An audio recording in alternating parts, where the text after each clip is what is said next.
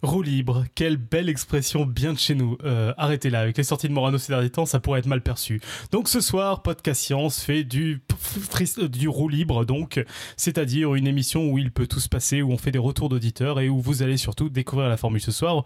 Nous sommes le mardi 20 octobre 2015, c'est Podcast Science numéro 234, bienvenue.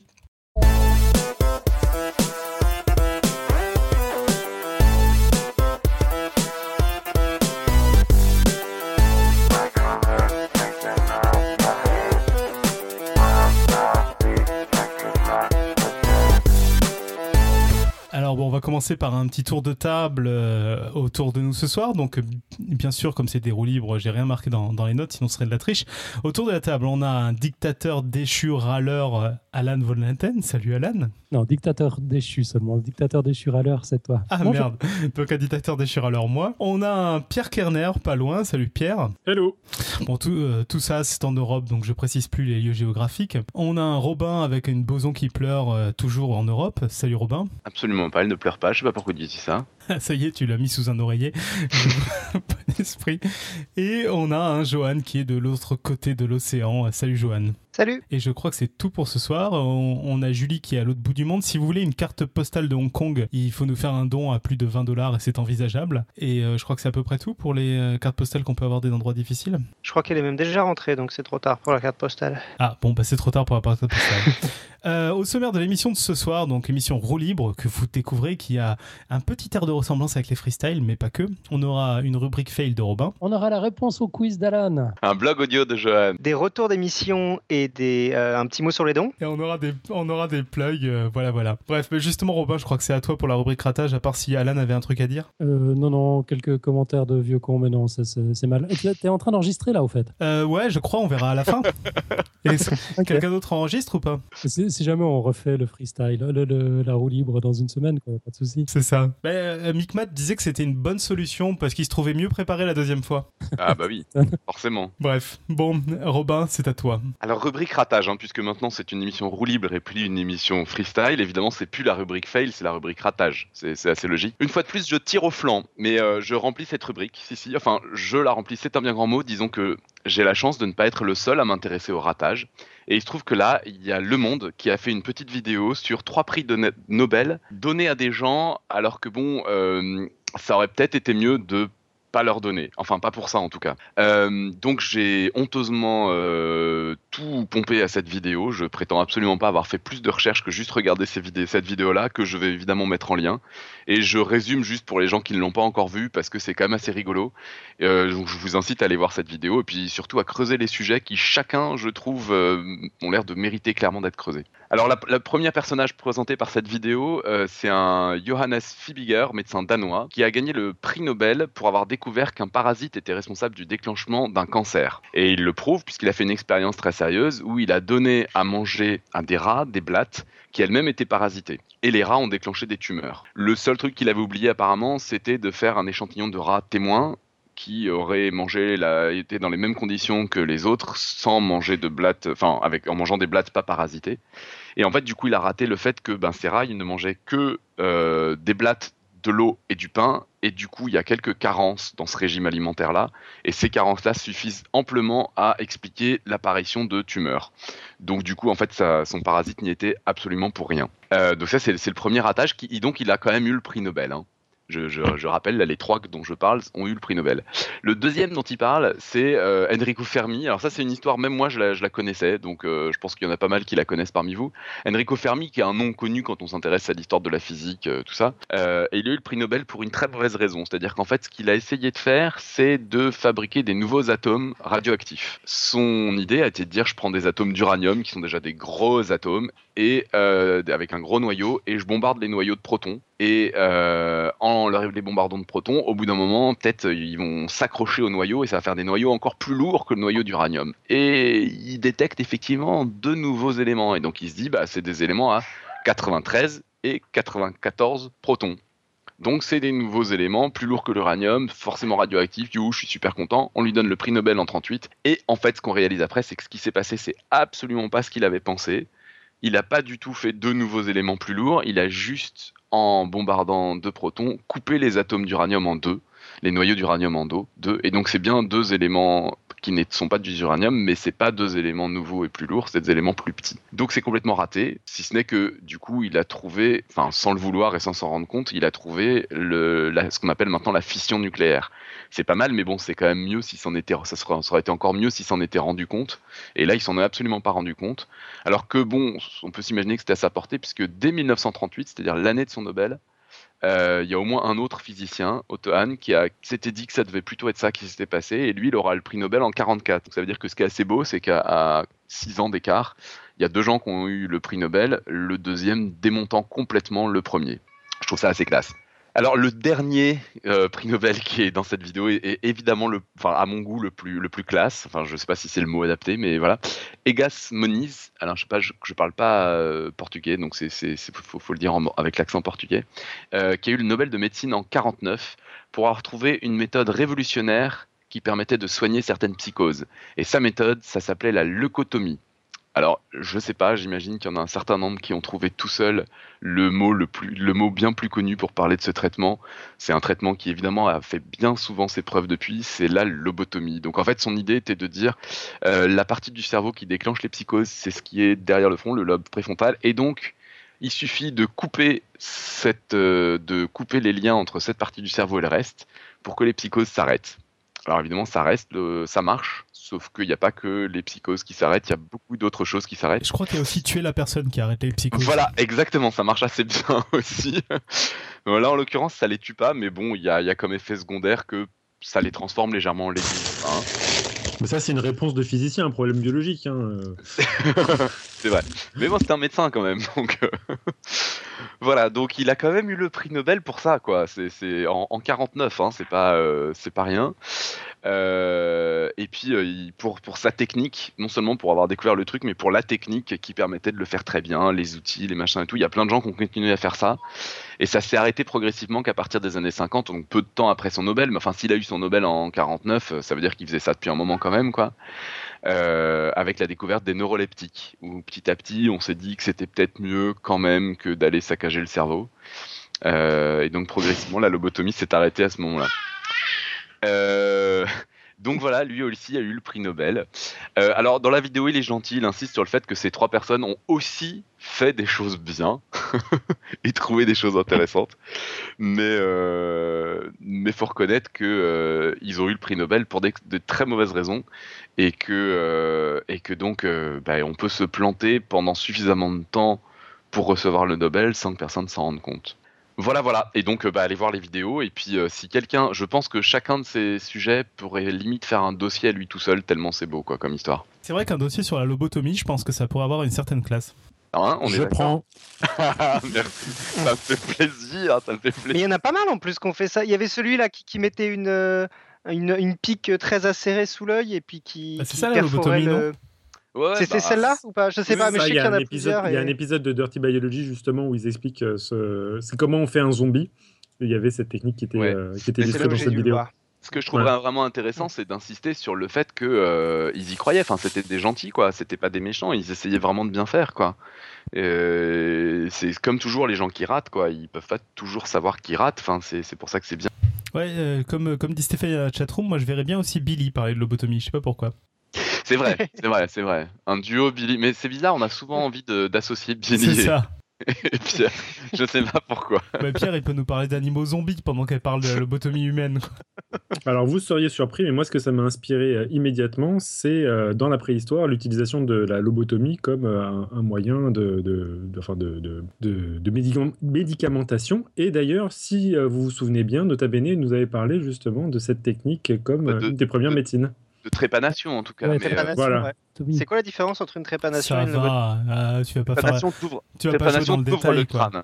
Mais après, je sais pas, t'es pas obligé d'en enlever un morceau. T'es pas obligé de raboter à l'intérieur après, tu peux juste. Non, mais ça m'intéresse, c'est quoi la différence entre lobotomie et trépanation? Parce que, en bah, effet, je faisais la C'est ce qu'il vient de dire, c'est que tu ouvres le, pas, le, crâne. Trépanation, t'ouvres le Trépanation, t'ouvres, le lobotomie, c'est une opération. une partie où tu Ouais, lobotomie. Bah, ouvrir ou pas ouvrir, mais la lobotomie, c'est soit t'enlèves un morceau, soit tu coupes des morceaux. Euh, du crâne, du cerveau, je veux dire. Alors ah, mais oui, euh, lobotomie, ça veut dire couper du lobe. Lobotomie. Oui, voilà, C'est ça. C'est pas mal de faire semblant de parler latin pour finir une conversation, j'aime bien, je vais le réutiliser. Eh, oh, hein Ça fait toujours classe. Non, mais ça fait toujours bien.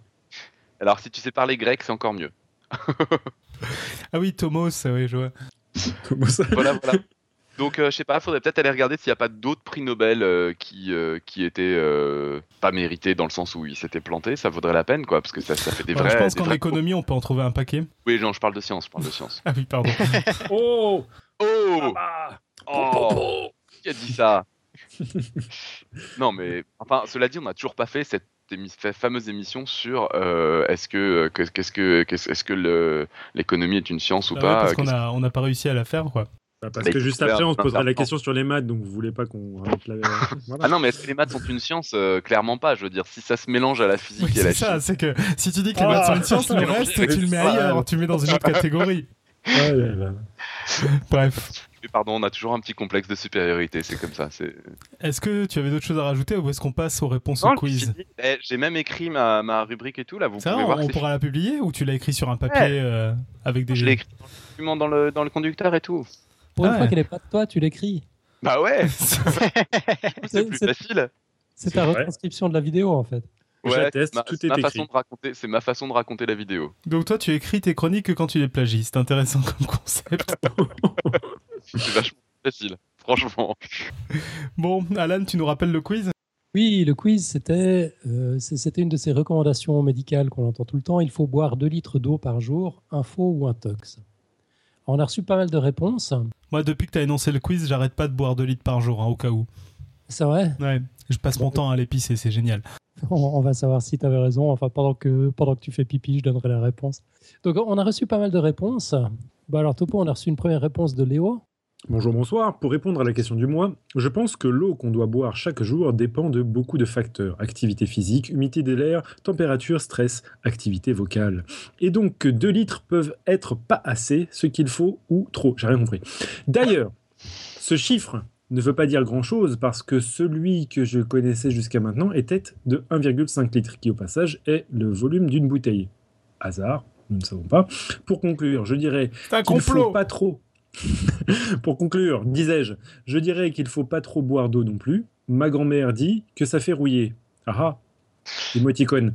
Longue vie à Podcast Science, PS. En fait, j'ai une question. Est-ce que tondre la pelouse, en plus de tuer des tas de bestioles innocentes, a un impact sur la qualité de l'écosystème du sol, le fait d'écraser, de couper l'herbe En bref, est-ce que la tonte est bénéfique pour la pelouse ou est juste une vieille tradition un peu débile?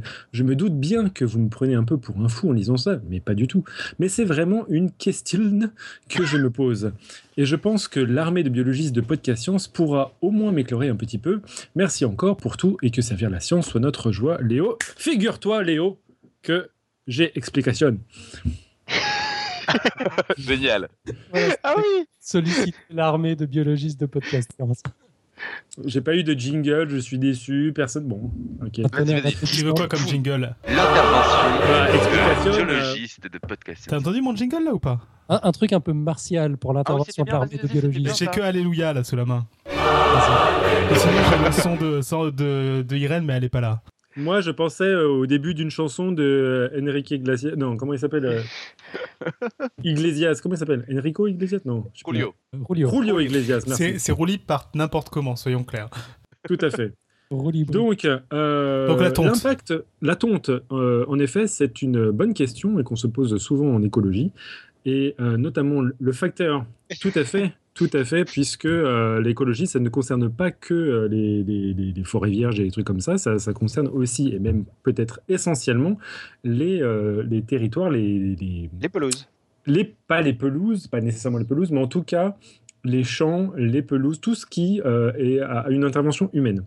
Or, la question qu'on peut se demander, c'est une fois qu'on a tondu la pelouse, qu'est-ce qu'on fait de toute la matière qu'on a récupérée? Et c'est ça la grande euh, varia- variable qui peut y avoir justement sur euh, la qualité du sol, c'est que si tu réutilises euh, toute l'herbe que tu as coupée pour, pour, pour, pour le laisser sur, sur place, ça peut être décomposé si tant est que ta, faune du sol est, est en bonne santé. Et donc faire, permettre de réaliser un cycle de la matière première, de la matière carbonée. Mais ça peut aussi avoir comme impact euh, l'attraction d'insectes néfastes, etc., etc. Je ne veux pas rentrer dans le détail. En gros, la, première question que tu te poses quand tu te- tournes la pelouse, c'est qu'est-ce que tu fais de toute l'herbe que tu as coupée? Et si tu la réutilises pour justement euh, garantir que ton sol soit euh, de temps en temps, comment dire, recyclé, régénéré, ça peut avoir un effet très très très important sur la qualité de ta pelouse. Voilà, En gros, il faut tondre et pas ramasser. de temps en temps. Ça, c'est bien ça.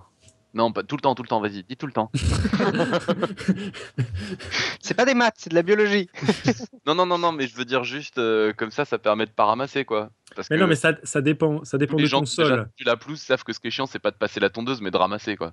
Mais non, non, non, mais ça, ça dépend de ton sol, ça dépend de la faune, ça dépend de l'ensemencement, ça dépend de, de la, la matière, c'est-à-dire de, de- des végétaux qui y poussent, etc. Les phases de la C'est pas si simple. Toujours finasser quoi. Et ouais. Bon, bah merci pour cette réponse. euh. On peut en revenir maintenant sur le complot de- du On volume peut- des bouteilles de 1,5 Voilà. litres. On, peut je, revenir à je mon proteste, je proteste, il y a des bouteilles de 2 litres. Voilà. des bouteilles berges. Il y a des bouteilles de, de 150 centilitres aussi. Enfin, je veux dire, euh, tu vas un peu vite. revenez pas sur les Belges, là je reçois un panneau par semaine, là c'est plus possible de se foutre de la gueule des Belges. Pourquoi les Belges? Qu'est-ce que j'ai dit? J'ai rien dit sur les Belges. Non, parce que C'est moi dit qui ai c'est des bouteilles belges. Ah, bon, Non, Alan, non, non, non, non, non, moi j'achète des bouteilles tous les. Enfin, bon, bref.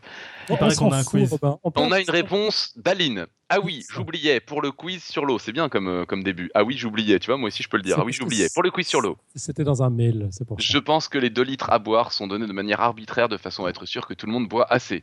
Je pense que cette valeur varie en fonction de chaque individu et de son activité et que d'après les calculs, la moyenne doit certainement tomber entre 1,5 et 2 litres. Perso, je bois pas mal, surtout quand je suis énervé ou stressé, sinon je bois du gin tonic mais ça n'hydrate pas. Bisous, Aline. Voilà, voilà. Euh, dans les réponses au quiz, on a eu aussi une réponse exceptionnelle qu'on n'a pas tout à fait compris encore. Pourtant, on a un peu travaillé dessus. Je vous laisse écouter.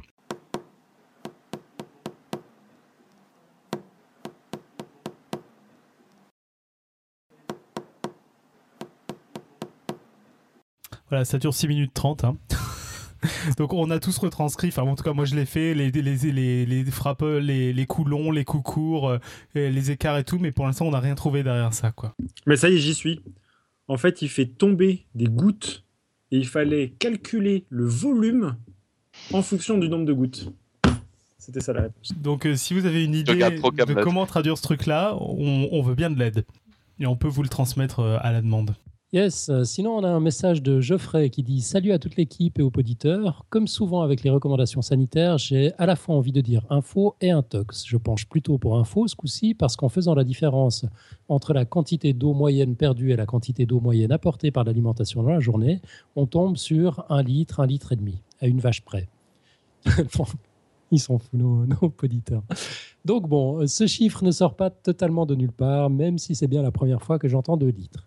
Après, est-ce qu'un tel niveau d'approximation est, est acceptable pour qualifier ça d'info? Je ne sais pas. Combien faut-il de grains de sable pour faire un tas de sable déjà? Mais retournons la question pour voir. J'aime bien ça, retourner les questions. Est-ce qu'on devrait boire uniquement quand on en a envie? Là, franchement, on peut se permettre d'être un peu plus confiant. Moi, je dis non. Pour commencer, je trouve qu'un meilleur indicateur serait plutôt la couleur de l'urine que la sensation de soif. Si elle est très claire, voire pratiquement transparente, c'est que vous buvez assez d'eau, à moins que vous soyez un gros consommateur de thé ou d'alcool. Soyez attentif la prochaine fois que vous ouvrirez l'écluse. Je parie que devant le spectacle jaune marronasse, vous irez tout de suite vous tirer un verre de Château La Pompe. Franchement, en fonction de mon humeur et de mon activité, je ne perçois pas du tout la soif de la même façon. La plupart du temps, je me rends compte que j'ai soif après avoir terminé ce que je faisais. Aussi, je parie que vous non plus, vous ne buvez pas la même quantité d'eau tous les jours et pourtant vos besoins ne devraient pas varier. Sachant cela, est-ce que vous vous faites toujours autant confiance? Je suis persuadé que c'est la raison d'être de cette recommandation. Sans compter les personnes âgées qui ne ressentent pas la soif, les gens sont sans doute trop occupés dans la journée pour se rendre compte qu'ils ont soif. Alors un litre, un litre et demi, deux litres, le plus important c'est de boire de l'eau et se donner comme objectif de boire une bouteille d'eau par jour. C'est facile à mettre en pratique et ça évite les, les accidents. Récemment, une de mes connaissances s'est chopée une infection rénale suite à une cystite. On lui a dit qu'elle n'aurait pas eu cette complication si elle buvait suffisamment d'eau, à bon entendeur. Voilà, je vous souhaite une bonne continuation. Désolé encore pour le roman, je ferai. C'est vrai que c'était un peu long. hein. Euh, du coup, il y a des, des éléments qui dit, enfin qui, qui dénoncent là que je reprends dans la réponse officielle du quiz, mais il y en a d'autres. genre les personnes âgées n'ont plus soif. J'ai aucune idée de si c'est vrai ou pas. On va peut-être pas prendre ça pour argent comptant. On va, on- on va quand même. Enfin, il y, a eu- il y a eu beaucoup de campagnes de communication là-dessus aussi. Alors peut-être que c'est aussi du, du mytho, mais euh, à chaque mais euh, Oui, ça déjà entendu ça, que les, euh, les personnes âgées avaient moins de sensations de soif que les autres. Oui, moins sensation de soif, oui, mais qui ne ressentent pas la soif, ça me paraît un petit peu, de, enfin, un Mais petit peu tranché aussi. comme, euh, bah, ça me Il y a- comme affirmation. Peut-être aussi une question de se déshydrater plus vite, non Je sais pas. Oui, mais du coup, pourquoi ils ressentiraient pas la soif? C'est ça qui est, qui est affirmé dans la, Ouais. dans la question. Ouais, mais bon, on va pas faire une conversation de café. Non, oui, on fait une Ah, conversation de café du commerce, c'est exact. c'est vais vrai. On est en roue libre ou pas, putain. Bon, moi, c'est pour ça que je suis Alors. venu. Hein, c'est parce que... Un message codé de Julien, déchiffré par Pascal. Salut Podcast Science, bravo pour être arri- arrivé à déchiffrer le code. Concernant la réponse au quiz du mois, je dirais que la quantité d'eau à boire doit dépendre de tellement de facteurs qu'on ne peut pas dire simplement buvez 2 litres d'eau par jour. Je ne pense pas qu'on puisse se contenter de 2 litres d'eau en plein désert. Cependant, je pense que pour un Français métropolitain moyen, 2 litres me semble être un bon volume. Bref, si c'était Julie qui posait la question, je dirais un tox, mais vu que c'est Alan, je dirais un faux. c'est marrant, j'aurais pu dire le contraire. La règle. Enfin, euh, Pascal n'est pas avec nous pour nous expliquer le, le déchiffrage, hein, des fois. Je, je me rappelle plus ce que c'était. C'était du bin. C'était c'était de l'hexadécimal. Voilà, voilà. C'était du, c'était pas du binaire encodé en hexadécimal? Ou le contraire Euh, si, c'est ça, je crois. En binaire, ouais. Et du coup, il est tombé hein, sur un site qui s'appelle ASCII2X qui lui a permis. Ah, c'était du base 64, nous dit-il. Ah, Le truc, c'est que les gens qui veulent nous envoyer des messages codés, la plupart du temps, ils trouvent des trucs qui codent automatiquement. Donc forcément, il y a Ouais, aussi sauf celui qui a tapé sur une table Sauf pendant celui 6 qui a minutes tapé sur 30 une là. table. C'est ça. Mais non, mais c'est là, c'est là qu'il, c'est là qu'il est fort, quoi. C'est qu'il a fait manuellement, quoi. Il a fait à l'ancienne. Du coup, c'est Robin qui va, qui va nous le. J'ai encore jamais vraiment pris le temps d'y réfléchir. J'ai juste vu que ça dépassait pas 5, mais On a ensuite une réponse de Pierre qui dit Il est tout à fait possible qu'il faille boire 2 litres d'eau par jour, mais ce n'est pas certain. voilà quelqu'un bah, qui merci. prendre une position courageuse. La réponse de Normand. Gros- grosse réponse là. c'est un mathématicien Bon, sinon, on a eu une des réponses de dernière minute de notre ami Gecko sur Twitter qui dit Oh mince, je n'ai même pas répondu au quiz. Rapido, info, mais ça dépend. Pas mal aussi comme réponse de Normand. Bon, c'est un peu la même, euh, le même esprit, ouais. Ouais. Tu n'as pas, tu n'as pas prononcé les émoticônes. Euh, Ah. Oui, excuse-moi. Alors attends, je reprends du coup. Euh, oh mince, je n'ai pas répondu au quiz. Smiley qui euh, vomit ou qui pleure, je sais pas trop.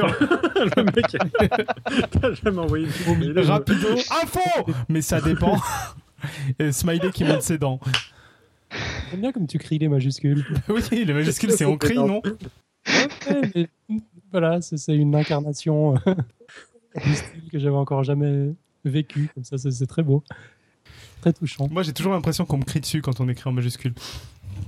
Hein, on va le Ouais. faire plus souvent. même si C'est ça vrai, se moi aussi, ça à chaque fois tête, que je lis un truc en majuscule, je, je- je- je l'entends crier tout le temps. Et avant la réponse, je pense qu'il y a des commentaires dans la chatroom importants, vu qu'on est en roue libre. Il y a 10 types de personnes, celles qui comprennent l'hexadécimal et les F autres.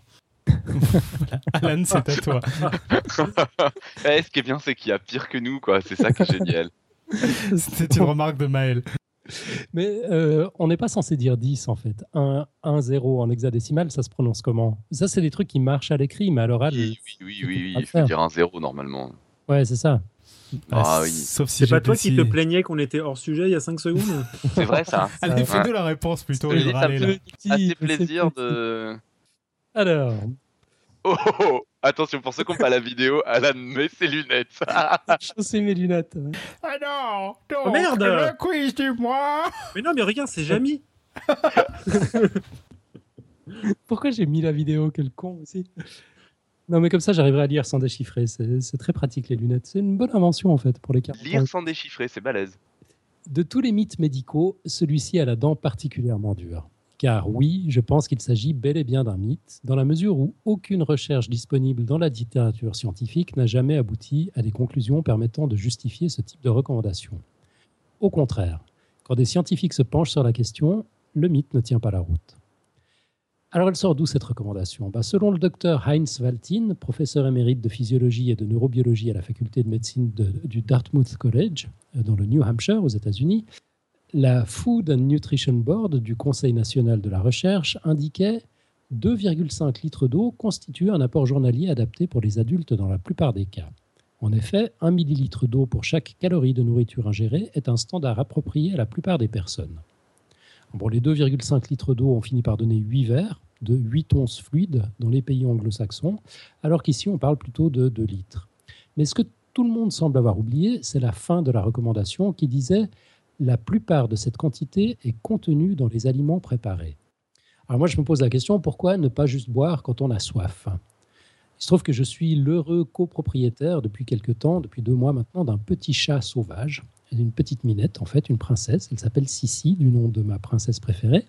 c'est très marrant de l'observer, j'adore ça. Quand elle a sommeil, elle dort. Quand elle a faim, elle mange. Quand elle a soif, elle boit, sans s'embarrasser de contraintes ou de croyances ou de recommandations.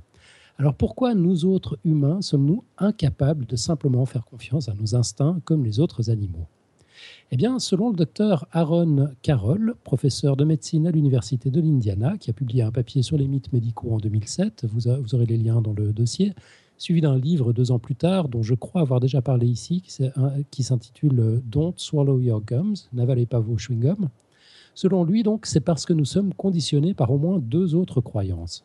Une croyance qui veut que quand on a soif, c'est qu'on est déjà déshydraté, et une autre croyance qui veut que les boissons caféinées sont diurétiques et qu'on ne devrait pas les compter dans nos apports quotidiens de liquide. Je vous entends déjà râler sur ce second point. Je vais vous laisser languir un petit peu. On va d'abord parler de la première croyance. Donc la, la première croyance, c'est que quand on a soif, on serait déjà déshydraté, un petit peu comme le voyant d'huile qui s'allume quand le moteur est à deux doigts d'exploser. Selon Aaron Carroll, toujours, les études sont formelles. Le sentiment de soif est déclenché quand la concentration des fluides corporels, si vous voulez briller en soirée, ça s'appelle l'osmolalité plasmatique. Donc, quand cette, euh, cette concentration passe au-dessus d'un certain seuil, une augmentation de 2% déclenche la soif, alors qu'il faut une augmentation d'au moins 5% pour qu'il y ait déshydratation. Osmolarité. Pardon? Tu as dit osmolalité? Ouais. Osmolarité. Osmolarité Moi, j'ai noté osmolalité, je me suis peut-être planté. Euh, enfin, sans doute. Hein. Donc voilà. Il fait pas semblant sur le latin. Pour, pour, pour briller en soirée, ne m'écoutez pas. Euh, donc. Je vais checker quand même. Ouais, bonne idée. Pour, vous en convaincre, euh, voici ce qui se passe vraiment quand on est déshydraté, en plus de la soif. Des maux de tête, un sentiment de malaise général, une perte d'appétit, la peau sèche, diminution, diminution du volume d'urine, euh, confusion, fatigue, irritabilité. Une déshydratation prolongée ou sévère conduit à une urine anormalement sombre, une respiration rapide, de la constipation, des chutes de tension, des étourdissements, voire des évanouissements, de l'apathie, des insomnies, la perte d'élasticité de la peau. Alors, si vous ressentez tout ça quand vous avez soif, bah, c'est que effectivement vous êtes déshydraté. Sinon, vous avez juste soif et c'est le moment de boire. Tu as des détails, euh, Topo? Oui, c'était bien osmolalité. Je, en plus, ça, ça, ça résonnait dans ma tête. Je dis, ouais, ça me dit quelque chose, mais en fait, non. Et en fait, oui, si ça existe totalement. C'est à ne pas confondre avec l'osmolarité. En biochimie, l'osmolalité est une mesure du nombre d'osmoles de soluté par kilogramme de solvant. Voilà. Donc, si vous voulez briller en soirée, n'écoutez pas Topo. Alors, venons-en à la croyance numéro 2 les boissons caféinées sont diurétiques. Euh, du coup, le thé, le café, les autres sodas caféinés qu'on boit pendant la journée ne compteraient pas dans les fameux 2 litres par jour. Quand je disais que je vous entends râler, ben, on sait que ces trucs-là sont diurétiques. D'ailleurs, une étude de référence de 1928 a montré que les boissons caféinées avaient un effet légèrement diurétique. C'est-à-dire, en bon français, pour chaque tasse qu'on boit, on fait pipi d'un peu plus d'une tasse. Bah, il faut savoir que cette fameuse étude, qui a fait autorité pendant des années, sur laquelle de nombreux médecins et diététiciens ont basé leurs recommandations, a été conduite sur un total de trois sujets observés pendant quelques heures. Elle a été challengée par la publication en 2000, donc c'était quand même bien plus tard, euh, la publication des résultats de recherche de la doctoresse Anne Grandjean, professeure de médecine sportive à l'Université du Nebraska. Le papier est derrière un paywall, mais en slalomant un petit peu dans les coulisses de l'Internet mondial, vous pouvez en trouver une copie en PDF sur un serveur de Coca-Cola. Ça ne s'invente pas. Euh, là aussi, vous aurez les liens dans, le, petit dossier euh, publié sur le site web. Alors, ce qu'elle a découvert, c'est que l'effet diurétique euh, n'est observé que sur des sujets statiques. À partir du moment où on bouge, l'effet diurétique s'estompe. Et cela a depuis été confirmé par plein d'autres euh, plein d'autres études.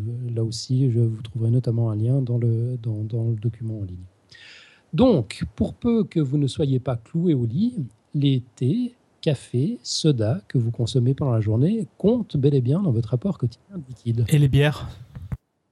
Alors, les bières, euh, c'est- effectivement diurétique, mais dans une moindre mesure. Parce que si tu parles pas de notre, principal, notre principal fluide qu'on ingère, euh, Ouais. Euh, mais non, en fait, j'ai- j'ai j'ai pas prévu d'en parler. Je sais que c'est pas aussi diurétique qu'on a tendance à le, à le croire, euh, mais c'est diurétique quand même la bière. Et puis bon, c'est de l'alcool, tout ça, faut pas abuser. ah c'est de l'alcool? Ouais. Même la Desperado? Non, mais le Non, je peux vous le dire, bière. en fait, c'est de l'urine. Je, je viens de voir la composition. euh. C'est ça. Euh, c'est une bière basque. Ah, mais c'est français, donc tout s'explique. Voilà. Je dis ça, je dis rien. Voilà. C'est distribué par l'Angleterre. hein. Je, je on viens de a regarder l'accro et la DSP, le- quoi, la classe. Ouais, tellement. Mais je, je pensais d'ailleurs proposer ça comme, comme prochain quiz, mais en fait, c'est pas tellement scientifique. Tu sais, demander si, euh, si euh, la moutarde vient bien de Dijon, si le piment vient bien d'Espelette, si le melon vient bien de Cavaillon. Vous avez quand même le chic pour inventer tout et n'importe quoi, les Français, je, je trouve merveilleux. quoi. Mais bon, Si les poulets fermiers viennent bien du Gers. Si la fondue savoyarde vient de Savoie. non mais. bon, au revoir. Tu aurais pu me laisser finir ma rubrique. La fin du quoi, tu dis? Bref. T'as fini? Voilà. Qu'on peut boire trop d'eau ou trop peu?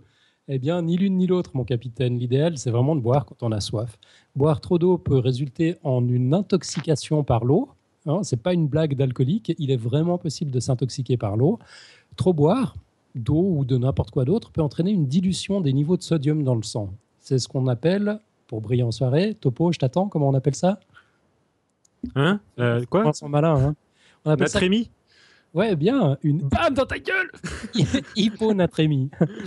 Hyponatrémie, hypo comme trop peu, natrémie comme natrium, le sodium. Ça cause une inflammation des cellules cérébrales, entraînant leur mort. En résumé, boire trop d'eau est une mauvaise idée. Et boire trop peu d'eau peut résulter en une déshydratation. Alors, on a déjà passé les symptômes en revue, c'est pas très drôle. Et d'ailleurs, si trop de liquide dans le corps résulte en une hyponatrémie, topo, en toute logique, trop peu de liquide peut résulter en une. Hypernatrémie, voyons. Eh ben voilà. Enfin, même moi, j'aurais trouvé, quoi. Ah oui, tu l'as- Ouais, mais ça, Le on a talent. posé la question à Topo, alors on s'en fout, Robin. sans doute, sans doute. Bref, donc c'est un taux de sodium dans le sang trop élevé. Et c'est d'ailleurs précisément pour cela qu'on ne peut pas vivre en buvant de l'eau de mer. Alors les signes cliniques d'une hypernatrémie peuvent être subtils, de léthargie, faiblesse, irritabilité, excitabilité neuromusculaire, œdème, tout ça, ou alors carrément violents, des convulsions, euh, un coma, la mort. Bref, boire trop d'eau est une très mauvaise idée aussi. Trop peu d'eau est une très mauvaise idée Et c'est quoi trop d'eau?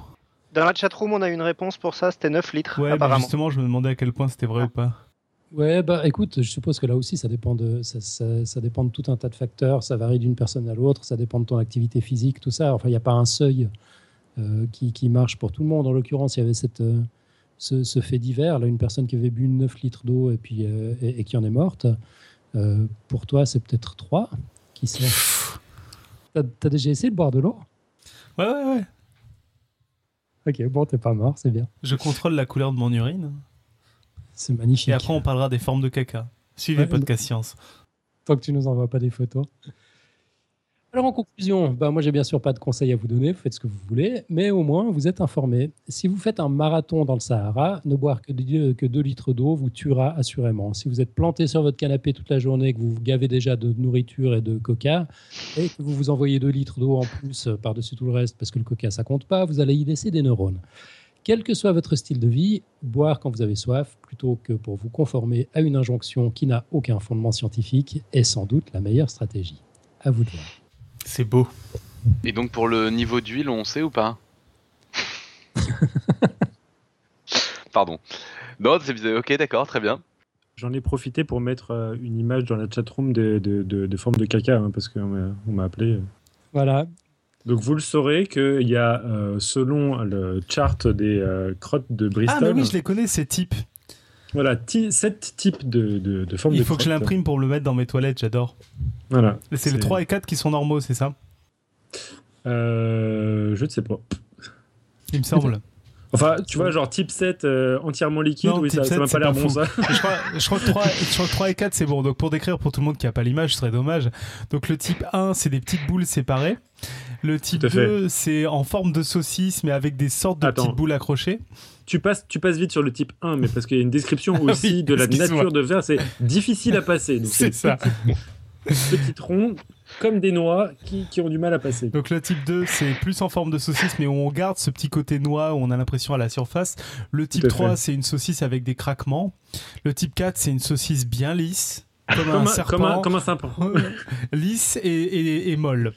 Euh, le type 5, c'est plein de petits blobs euh, qui, qui ont des, euh, des coupures propres, quoi, et Mhm. qui passent facilement. Le type 6, c'est des euh, petites pièces un peu en bordel, grosso modo des œufs brouillés, mais de caca, quoi. Et le type 7, c'est complètement liquide. Voilà, voilà. Et donc, ce qu'il faut viser, c'est le type 4. c'est Type ça 3 et 4, je crois. Ce que disait le bouquin euh, de l'intestin penser- qui cartonne, c'est type 3 et 4.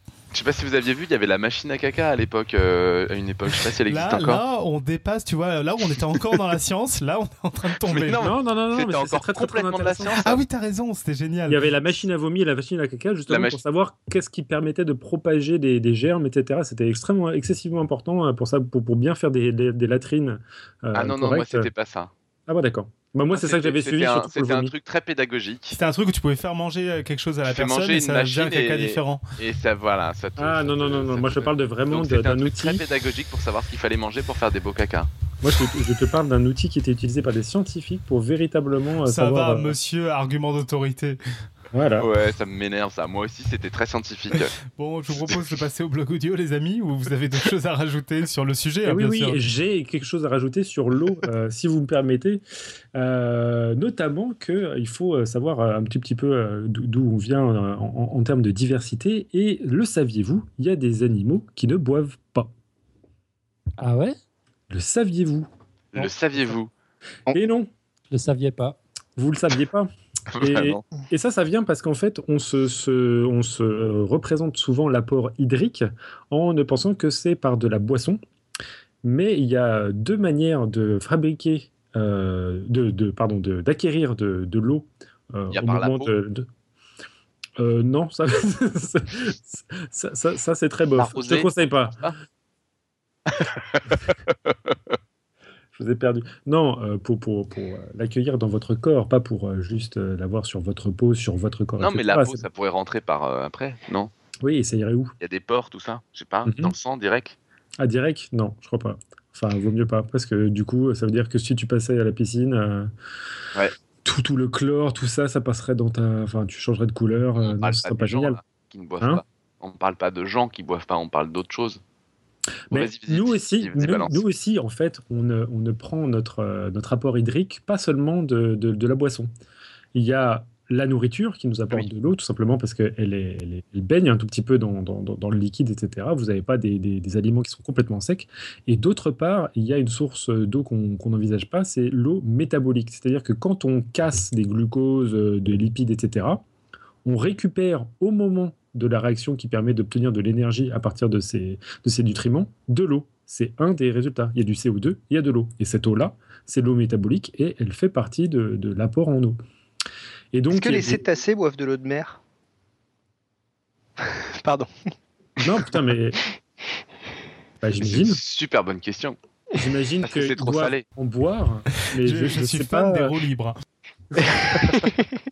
Mais, mais c'est une très très bonne question. Je, je pense pas que ce soit, euh, ce soit essentiellement euh, le rapport en eau. Non, je pense que euh, le- eux aussi, ça doit être des organismes qui doivent utiliser de l'eau métabolique et, et préformée dans leur nourriture et non pas à partir de, de l'eau. Donc ils doivent se débarrasser de, de- de l'eau de mer, mais je n'ai pas le détail.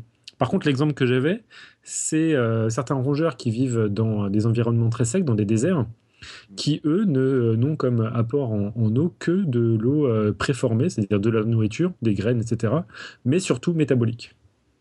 Et la manière, en fait, dont ils, ils se passent essentiellement de l'eau de boisson, c'est qu'ils ils sont très très peu d'urine euh, une urine très très sèche en fait, enfin si, si, si je puis dire, très très concentrée, et des fesses euh, très très secs.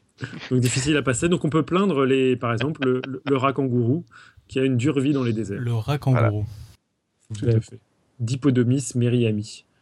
Ah, c'est ça le latin. Euh, blog audio, tu, tu nous l'introduis, Johan? Euh, oui, bah, donc c'est un blog audio sur le, euh, le prix Nobel de physique de cette année, donc qui parle de neutrinos. Et donc j'ai été chercher un, un article publié sur le journal du CNRS euh, par deux chercheurs français spécialistes du neutrino. Voilà.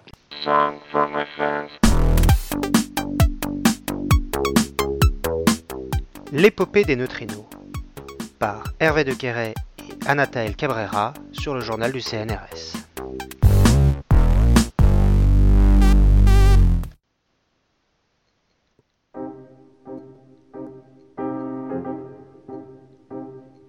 Alors que le prix Nobel de physique 2015 vient de récompenser une nouvelle fois des travaux sur les neutrinos, les physiciens Hervé de Quéret et Anataël Cabrera nous racontent l'histoire de la découverte des oscillations de ces désormais célèbres particules.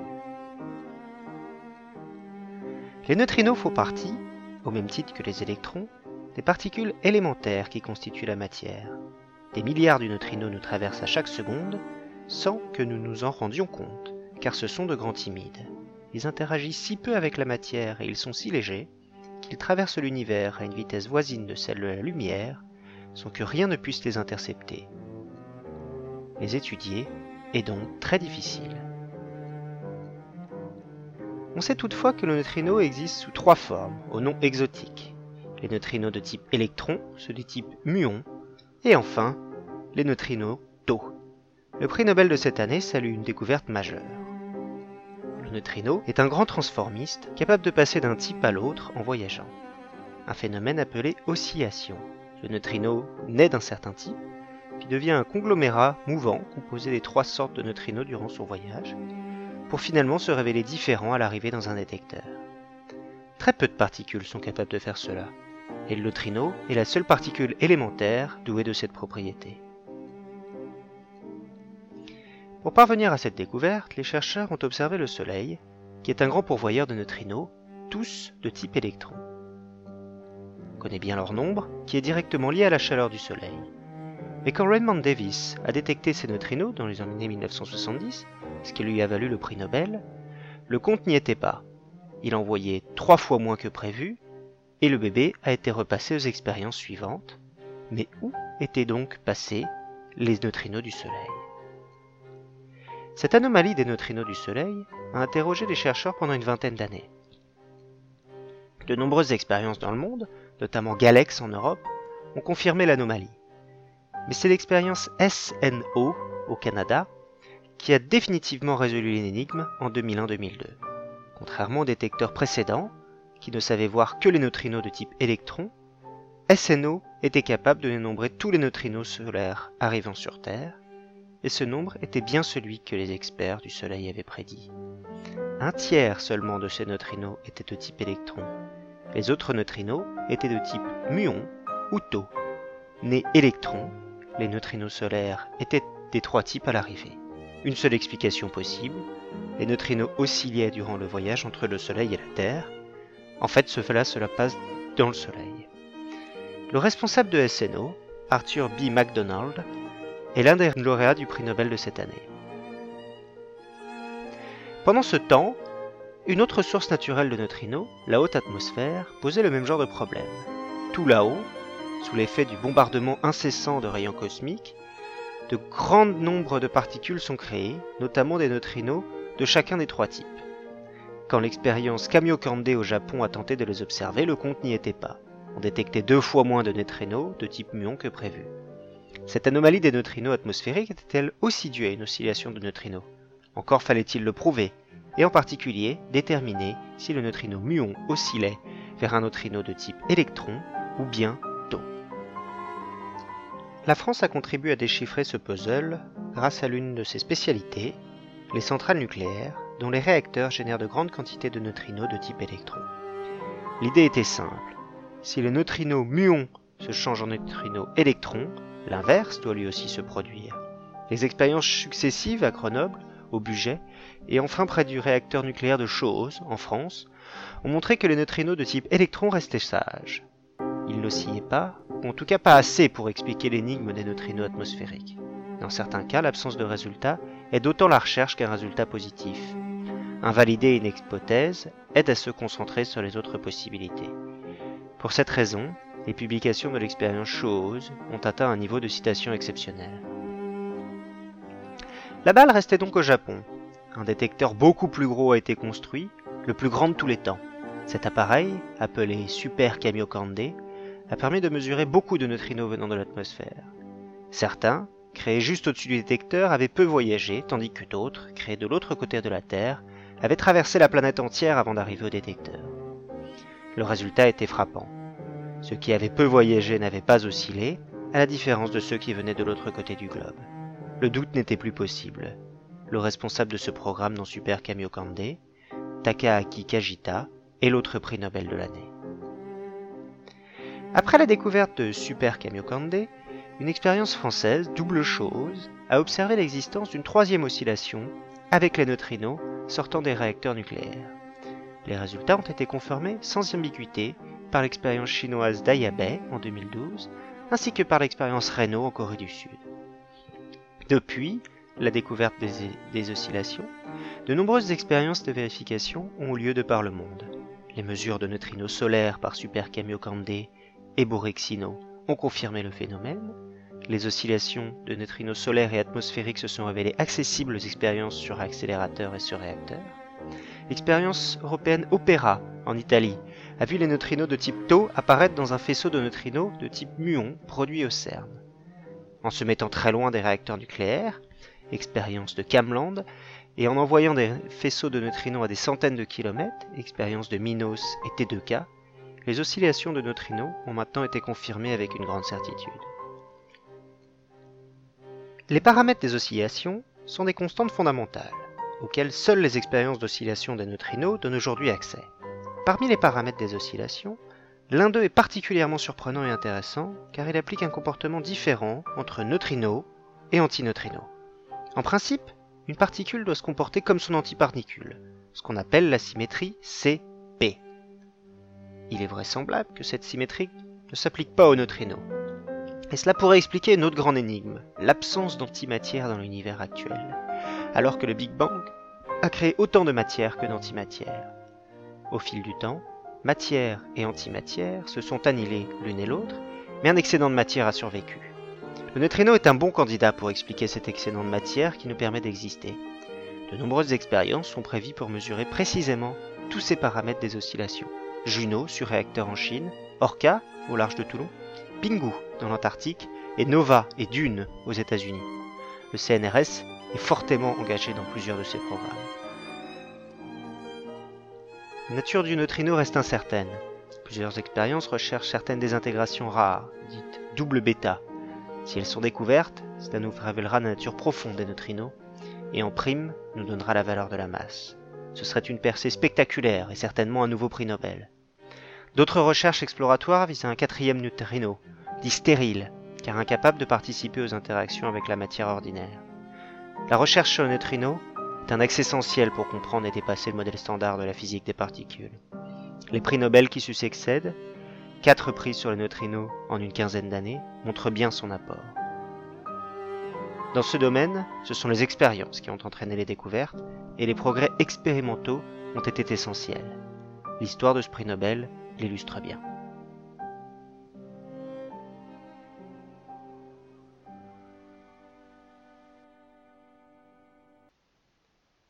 Texte de Hervé de Quéret et Anataël Cabrera, lu par Johan pour Podcast Science. Bon, ben merci pour ce blog audio, ça avait l'air super intéressant. Il y a quelqu'un qui a écouté ou pas? Oui, tout à fait. j'ai essayé. Franchement, au début, j'étais hyper concentré. Après, j'ai regardé la chatroom. Ah, on, on, en sait beaucoup plus sur les pipis, les caca, les de baleines. Maintenant, on est, on est au taquet là. Voilà. Tellement euh, Alors, du coup, je vous rappelle que vous pouvez quoi. voir ça dans les notes de l'émission. Alors d'abord, euh, peut-être juste où on peut trouver l'original du blog audio. Sur le journal du CNRS. D'accord. Ça s'appelle l'épopée des, des, neutrinos sur le journal du CNRS. Et tu voulais rajouter quelque chose? Euh, ouais, en contactant les deux chercheurs, donc il y a Hervé de Quéré qui m'a dit que en fait la centrale nucléaire de Chose, donc l'expérience qu'ils font à la centrale nucléaire de Chose est visitable. Donc si ça vous intéresse, vous pouvez y aller. Euh, je sais pas exactement où c'est. Je crois que c'est près de la frontière belge, mais je suis pas sûr. Mais euh, voilà, ça se visite. Non, merci, hein, mais du coup, faudra la écouter, quoi. Tout à fait. Et donc, on vous rappelle, si vous voulez en savoir plus sur euh, les excréments de baleines, vous pouvez aller revoir la chatroom et les illustrations d'émissions dans les notes d'émission. Je suis dégoûté parce que je m'étais vraiment concentré sur le début. Je m'étais dit, c'est bon, je vais suivre jusqu'au bout pour en trouver une truc de physique. Et puis, voilà. Euh, pas sympa. faut pas poser de questions à, à Pierre. Il faut pas regarder la chatroom surtout. Pierre, tu devrais faire une FAQ en fait. Une quoi C'est Tu laisses dégueulasse. les gens te poser une que- des questions. Tu laisses des gens poser des questions pendant trois jours et tu réponds. Je pense que ça peut aller très loin. Que tout seul, hein, je le fais. non, mais en tout cas, c'était vachement bien hein, comme question euh, sur euh, ces fameuses. euh, bah, on, peut, on peut justement revenir sur, sur, sur cette question. Est-ce que les cétacés euh, boivent de l'eau de mer? Et il s'avérerait que c'est probable. Il n'y a pas beaucoup de, de, de- de preuves euh, euh, et, et d'observations. Bah, ils c'est en avalent aussi- de toute façon. Oui, ils en avalent, mais est-ce qu'ils tirent leur Alors- de ça? C'est pas obligé qu'ils en avalent beaucoup. hein, ils ont la bouche fermée quand, euh, quand, quand ils nagent. Euh, après, quand, euh, quand ils captent en effet des, des aliments, euh, ouais, ils en. quand ils font du karaoké? Quand ils se racontent des blagues. Non, mais quand ils mangent, ils se prennent forcément plein d'eau de mer. Quoi Oui, voilà, oui, oui. Non, mais c'est- nécessairement, oui, en effet, quand ils mangent, et surtout pour des baleines comme euh, celles celles qui gobent du krill, bah, nécessairement, il y a- il y, a- il y a beaucoup, mais c'est pas la même chose que, que, que- que boire. euh, genre, euh, Mhm. il y a notamment pour les baleines, la, la technique pour justement euh, capter le plus de krill et l'utilisation des fanons, c'est qu'ils ouvrent la bouche, ils happent le krill, et ensuite, avec la langue, ils déplacent tout un volume d'eau, et coincés dans les fanons, vont rester uniquement le krill. Donc il y a quand même une évacuation de l'eau. Donc il y a un minimum d'eau qui, qui- qui rentre à l'intérieur de- du système digestif. Ok. Mais il s'avérait qu'il y en a certains qui peuvent boire. Sur ces belles paroles, est-ce qu'on passe au retour d'émission ou est-ce qu'on continue à digresser Le plus euh, retentissant de ridicule, ouais. Est-ce que euh, euh, on passe au, au retour Attends, quelqu'un a noté ça pour les, les, les awards de fin d'année, là? Ouais, celle-là est bien. Celle-là là. est pas mal. ouais. demande. On, on passe au retour sur les émissions précédentes ou on continue à digresser Allons-y. Non, allons-y là, on va, on va y aller. Eh ben, en parlant de Grèce, pardon. Donc on a eu un retour sur l'intelligence artificielle. Dossier passionnant, cette nouvelle saison commence bien. Quelques notes en passant. Dans l'exemple du test surprise annoncé, la contradiction logique avec laquelle nous nous accommodons réside peut-être dans le fait qu'une surprise n'en est plus une si elle est annoncée. Le fait que les êtres humains soient capables de s'accorder sur des légendes n'est-il pas la même chose que la même chose que le fait de pouvoir conceptualiser les choses, construire des abstractions à partir de choses réelles? Dans la première partie du dossier était évoqué le fait que l'algorithme décrivant les choses avait de lui-même rassemblé et isolé les chats comme un concept. Au final, n'est-on pas encore devant une capacité spécifique qu'un jour ou l'autre les machines seront en mesure de réaliser Côté film, il y a aussi le film Automata qui traite de l'intelligence artificielle et de l'évolution. Longue vie à Podcast Science. Merveilleux. Alors moi j'avais plein de petits trucs à rajouter aussi sur, euh, sur ces dossiers là, sur euh, l'intelligence artificielle et sur le deep learning. Euh, Il y a eu pas mal de commentaires hyper intéressants, dont un commentaire qui a un peu complété une partie que j'ai tout à fait survolée sur le deep learning, où il y a des réseaux de neurones qui peuvent faire des retours en arrière. Moi j'ai parlé beaucoup de réseaux de neurones qui avançaient sur des couches, et il y en a qui peuvent revenir en arrière, et ça permet en particulier de faire ce qu'on appelle l'apprentissage renforcé, qui permet à, la machine d'apprendre dans le temps. On avait beaucoup parlé du fait de est-ce qu'elle pouvait apprendre dans le temps ou pas. Et il y a en effet du deep learning qui est appliqué pour ça, entre autres pour apprendre à jouer aux jeux vidéo, euh, à jouer à, gagner aux jeux vidéo ou des choses comme ça. Donc, euh, bon, c'est des choses qui sont encore un peu euh, exploratoires où je, je sais pas s'il y a des résultats plus parlants que réussir à jouer à des jeux vidéo, plus, utilisa plus euh, utilisables en tout cas, mais c'est des choses qui existent et qui méritaient d'être mentionnées. Et Ce que je trouve génial, c'est que tous les exemples qui étaient donnés, c'était pour apprendre à jouer à des jeux vidéo, quoi. Il n'y avait pas un seul autre exemple. C'est le seul truc qu'ils essayent de non, faire. non, tu rigoles, il y avait de la reconnaissance d'image, il y a de la reconnaissance de son. Ah bon non, non, il y a plein de trucs assez différents. C'est les seuls que j'ai regardés alors. D'accord. Ah oui, les exemples que lui, il a donné, oui, dans, dans ce que lui, il a donné, il y avait beaucoup de trucs en jeu vidéo. Mais en fait, quand tu y réfléchis, euh, typiquement grave. là, ce qui est pratique aux jeux vidéo, quand je disais qu'il fallait des chiffres, le truc pratique pour apprendre à jouer à un jeu vidéo, c'est que tu as un score et le but de la machine, c'est d'améliorer son score. Donc euh, ça, ça simplifie beaucoup les choses par rapport à dire, bah, euh, apprends. euh, marche, tu vois, ce qui, où du coup il faut donner un score sur, sur la marche. Alan, c'est à toi. Ok. Ouais, le message suivant est de Bignou14. Non, je, je suis allé voir justement. On n'avait pas l'information. Donc, c'est un message sur euh, Podcast Science sort du placard, le live qu'on avait fait à Paris euh, dans une cave en marge de la Gay Pride en juin dernier. Il nous dit un grand merci pour cette émission qui fait suite et complète celle sur le sexe du cerveau. Je suis auditeur de Podcast Science depuis plusieurs années. Je ne m'étais jamais intéressé aux questions de l'homosexualité car j'acceptais par respect des libertés euh, que j'acceptais pardon par respect des libertés individuelles. Il est évident que ma vision du sujet a complètement changé désormais puisque comprendre permet d'accepter l'homosexualité pour les bonnes raisons. Un grand merci de faire reculer l'obscurantisme, y compris chez les tolérants. Bravo pour l'ensemble des contributions de ce podcast réellement d'utilité publique. Bah, merci c'était- c'était beaucoup de boulot et beaucoup de passion. Du coup, ça, ça fait plaisir d'avoir des, des, des retours comme celui-là. On a des messages d'auditeurs Ouais, Il y a maintenant. Pascal juste qui me fait une remarque en me disant euh, qu'on peut aussi profiter de parler d'intelligence artificielle donc sur le sujet d'avant pour rappeler qu'il y a un grand retour dans la podcastosphère en plus de notre ami Xirian.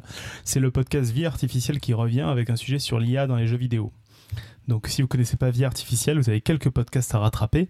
Euh, David a un rythme de production particulier bien à lui, mais euh, les épisodes sont toujours assez sympathiques. Celui-là, je l'ai pas encore écouté. Je sais pas si vous l'avez écouté, mais je suis sûr que ça vaut le détour. Ouais, j'ai pas encore écouté non plus. Voilà. Ben, on passe au message du coup. Euh, Alan, tu voulais nous parler du pain des hamburgers? Non, je vois ça dans le conducteur aussi. J'ai pas bah, C'est qu'on a eu un message, je crois, mais euh, t'as pas forcément envie d'en venir. Non, on en a eu, on a eu trois ou quatre des messages de gens qui sont. Une qui mais que.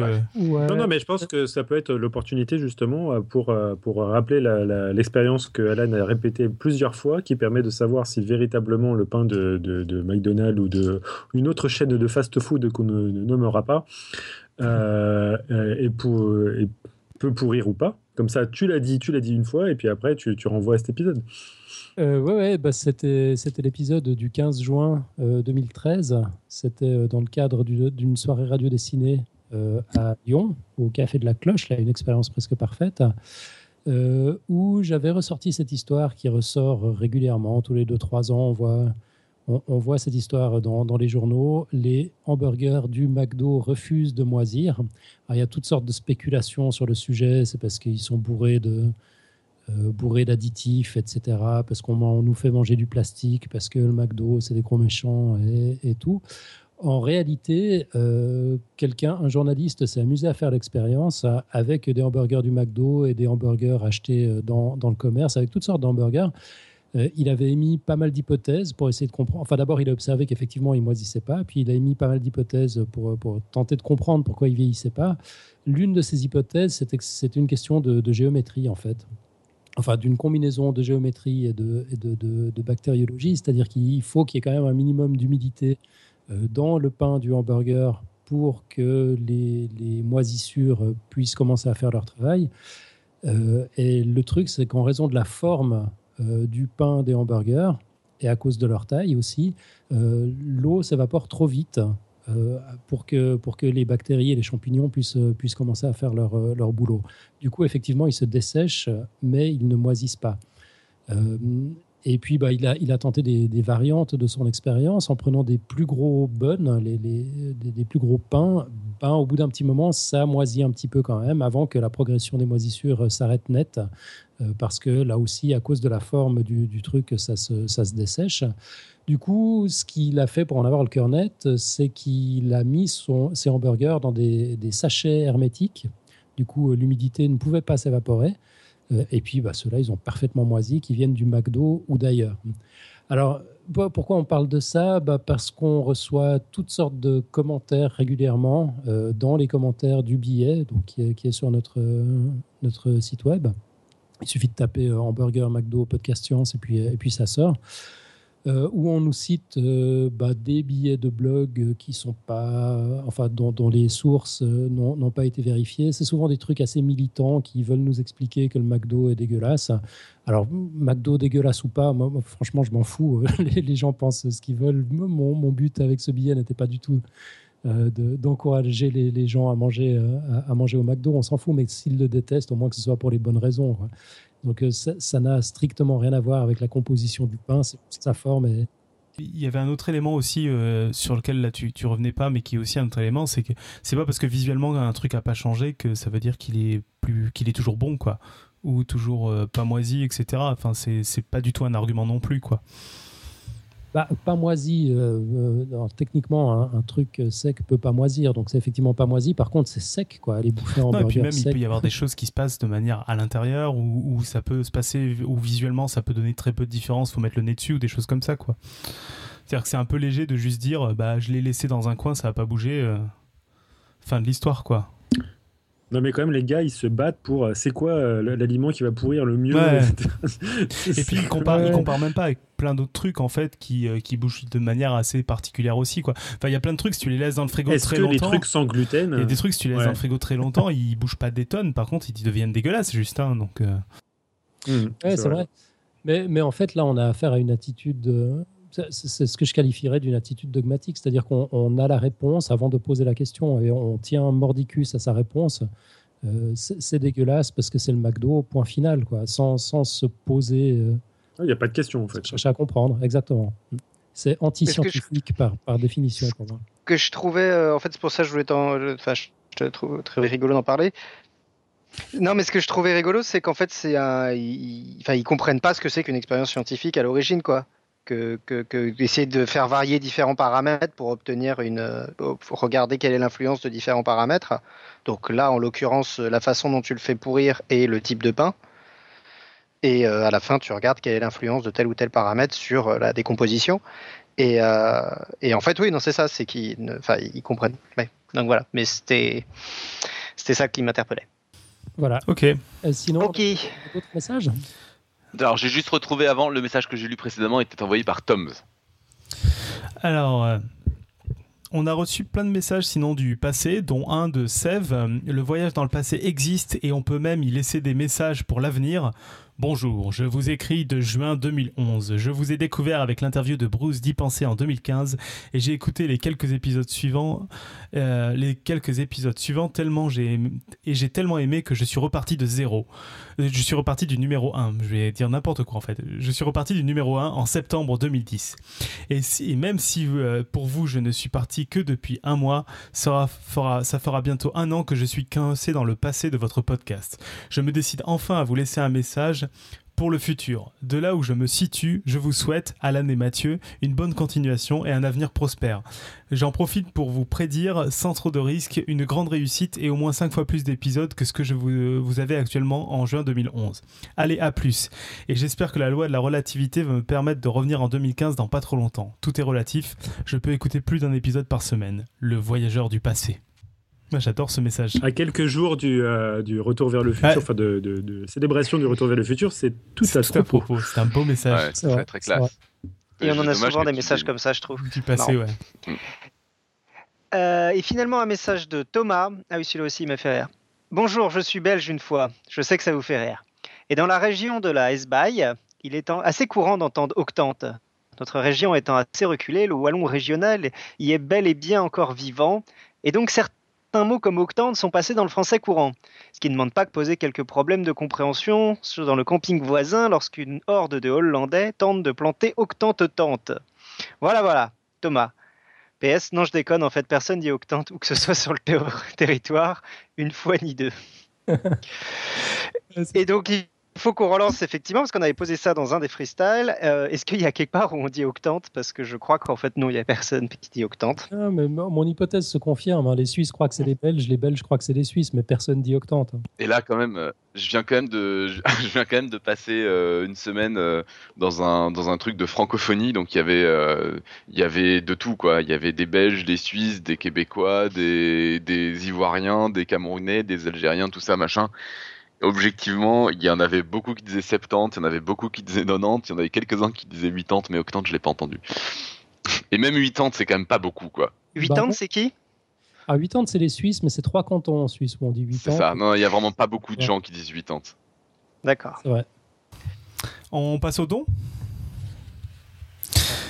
Alors les dons, euh, nouveauté de la saison, on en avait déjà parlé euh, lors de la première, lors de l'émission de début de saison, c'est Patreon. Donc on est passé sur un nouveau système de dons beaucoup plus visible et facile à utiliser que PayPal, même si derrière c'est du PayPal.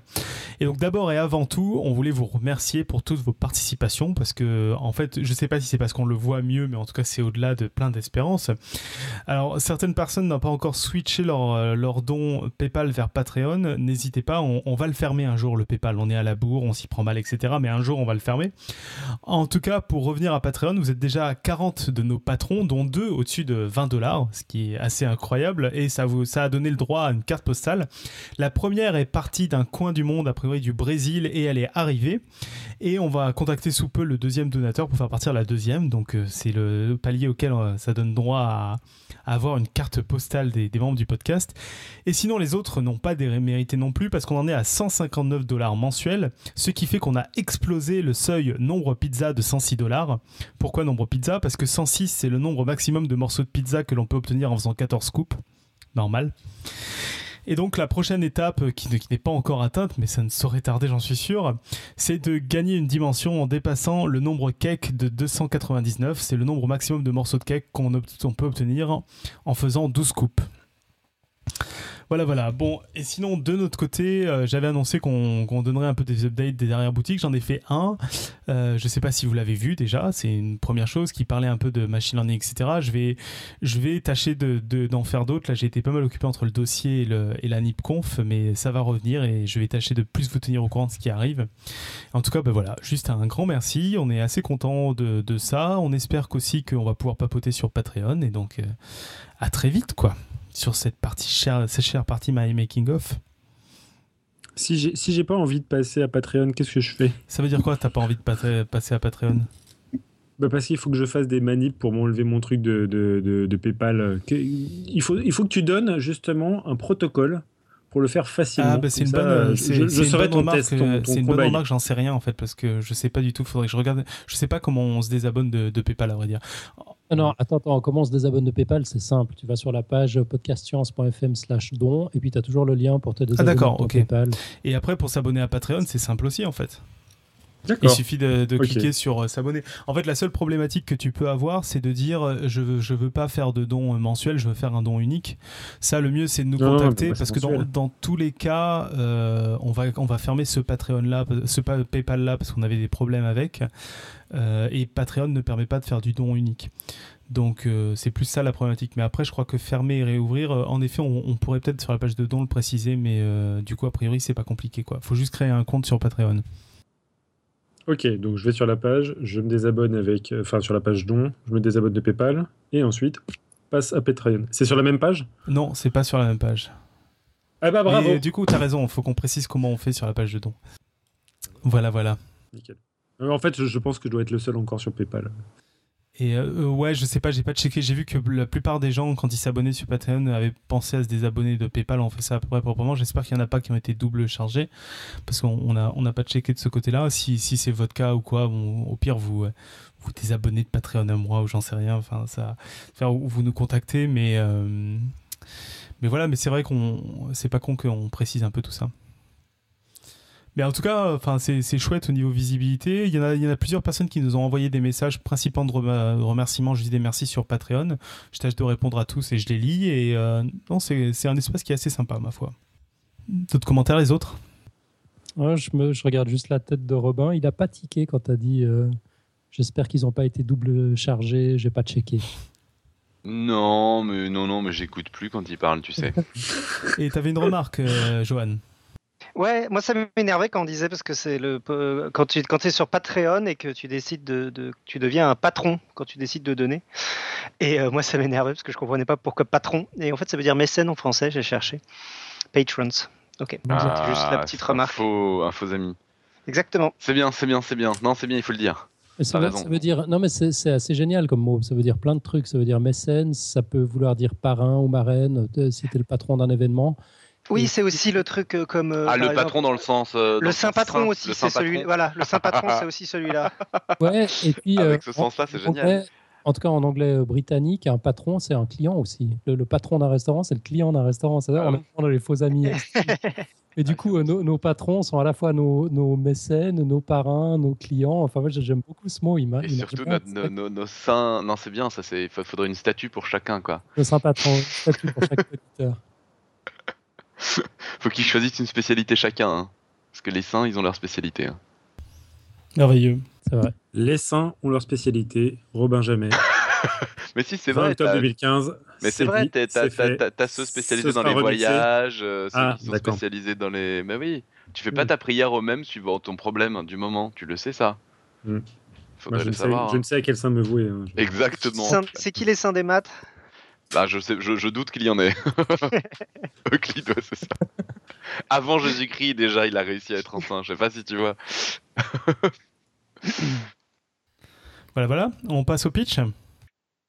Allons-y dans la joie et la bonne humeur. Or, Irène n'est pas là, donc euh, je vais le, le lire pour elle. Alors, qui que vous soyez, si les genres de femmes qui vous exaltent et vous inspirent et de celles qui se font prendre en photo en combrant les reins et en bombant le torse, alors je crois que vous pouvez vous déconnecter tout de Si suite. vous êtes un sapiosexuel, vous par contre. Celle dont nous allons parler ce soir était d'une beauté intellectuelle fulgurante, mais d'une humilité de la même ampleur. Sa détermination était d'une puissance ra- rare, id- ideste, rarement égalée. À la fois maman, épouse, amoureuse et scientifique hors pair, elle a connu la pauvreté et a vu sa mère mourir très jeune. Elle a été aussi bien admirée que décriée en son temps, et elle est morte du fruit de ses recherches. Mais elle continue de sauver des milliers de vies tous les jours. Je n'ai qu'à citer ces deux prix Nobel pour que vous l'ayez deviné. J'ai l'immense bonheur ce soir de venir vous parler de Madame Marie Curie. Voilà, donc euh, un double podcast sur Marie Curie, si je ne m'abuse. Je ne m'abuse pas alors. Du coup, ce sera quand? Moi, j'y comprends rien, ce calendrier. C'est la semaine prochaine et dans deux semaines du coup. Ok, très bien. Et est-ce qu'on a encore un membre de Podcast Science chez la Tronche en Biais pour occuper la semaine où il n'y a rien? Ah oui, du coup, j'ai pas écouté. Je voulais écouter en direct et puis comme ça a cafouillé. Ça s'est bien pas- passé ouais, j'ai dit que Godel avait prouvé que Dieu existait, donc c'est bon. Bravo. Voilà, voilà. Non, effectivement, c'était très sympa, assez intéressant parce que c'était vraiment plus sous le, sous le côté sceptique. Donc, euh, ça parlait, donc pour ceux qui ne savent pas de quoi on parle, c'est la tronche en biais qui font des émissions où ils invitent des extérieurs pour parler de sujets. euh, euh, La tronche en tronche en live. live pour parler de sujets à consonance sceptique. Toi, tu parlais de quoi? De l'erreur en science quand tu y étais allé, euh, Pierre? Bah, en fait, je voulais parler essentiellement de l'erreur en, soi, en termes de communication. Euh, ça s'est transformé au début en erreur en science, et puis après en communiquer l'erreur quand on est euh, un sceptique et, qu'on s'adresse à, à n'importe qui, à Madame Michu, ta maman, ta grand-mère, etc. Pourquoi que des nanas? C'est pas faux, je sais pas pourquoi c'est sorti comme ça. Bah, Peut-être parce que c'est sous-représenté à l'heure actuelle. Et de, de mon côté, euh, ils m'ont invité pour euh, qu'on papote de Gödel parce qu'a priori, dans le monde des gens qui, qui croient à plein de choses euh, non scientifiques, euh, il y, a, il y a beaucoup de gens qui sortent Gödel un peu comme ta gueule, c'est quantique. En disant euh, non, mais il a prouvé qu'on pouvait pas tout démontrer, donc en fait, c'est juste que moi je suis dans un cadre d'un truc que tu peux pas démontrer, laisse-moi tranquille, quoi. Et donc c'était juste euh, je, je, Ouais. Je te le redis une dernière fois, c'est Gödel. Gödel. Merci. Dernière fois, après, il vient chez toi, il te pète Ouais, la gueule ça. à coup Le de mec, théorème d'incomplétude. À bout de bar, à coup de baramine. Voilà, voilà. Bon, vous vous rendez compte que On je suis en train de meubler pour qu'on trouve une côte là? Ah, il faut une quote. Une Ouais. côte. Ah, alors, ah, je- je- on pourrait quand même aussi. On avait dit quoi? Est-ce qu'on peut parler de caca dans Ouais, la côte? citation, ouais. Je sais pas J'ai si cherché des quotes sur le les caca de baleine, mais en fait, c'est un peu long, quoi. C'est pas, c'est pas terrible. C'est un peu long. Ouais. Joli. Et euh, qu'est-ce qui pourrait sinon être dans le thème de l'émission Attends, j'en ai peut-être une, je vais chercher du coup. Tu me- tu m'as fait penser. J'ai lu un bouquin complet sur le caca, donc. euh, un excellent bouquin qui s'appelle Gut et qui, je crois, est en vente, qui est, qui est numéro 1 des Ah, ventes Marie un peu partout. Euh, non, c'est Gila Anders. C'est l'incroyable Ah, ok. pouvoir de l'intestin ou je sais plus quoi, qui, qui est très très marrant et, euh, et qui a un chapitre complet sur comment on fait du ça caca et, euh, et qui parle après aussi de tout ce qui est l'intestin, etc. Et, et je crois qu'il y a, en- enfin que les, les ventes euh, explosent un peu partout. Et il y a en plus très bien. Attends. Un, un truc sur la roue libre, en fait. On devrait ça, c'est la première roue libre. Sinon, pour meubler un peu, hein, pendant que vous cherchez une côte, il y a LGJ qui nous parle du saint patron des mathématiciens, c'est Sainte Barbara ou Sainte Barbe, la grande martyre. Mais il me semblait que Sainte Barbe, c'était la patronne des mineurs, non? Non, mais tu sais, ils peuvent avoir plusieurs métiers. Hein.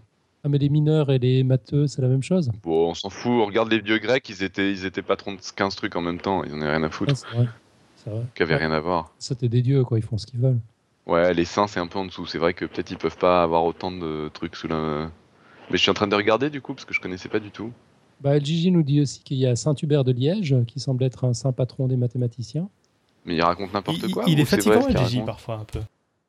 Et- ça, c'est un vrai matheux qui a des réponses quand on lui pose des Ouais, questions. non, mais qui a compris de- surtout qu'un matheux, on le croit par défaut. Donc, il, il dit n'importe quoi et puis. euh, Non, c'est pas vrai. LGJ, on le croit. Nos matheux à nous, là. On est Sceptiques. Et c'est pas une blague Saint-Hubert de Liège. Hein? Ah, Tu vois? Il est saint patron des chasseurs, des mathématiciens, des, opti- des opticiens et des travailleurs de métal. Tiens, j'ai une certaine sympathie pour le concept.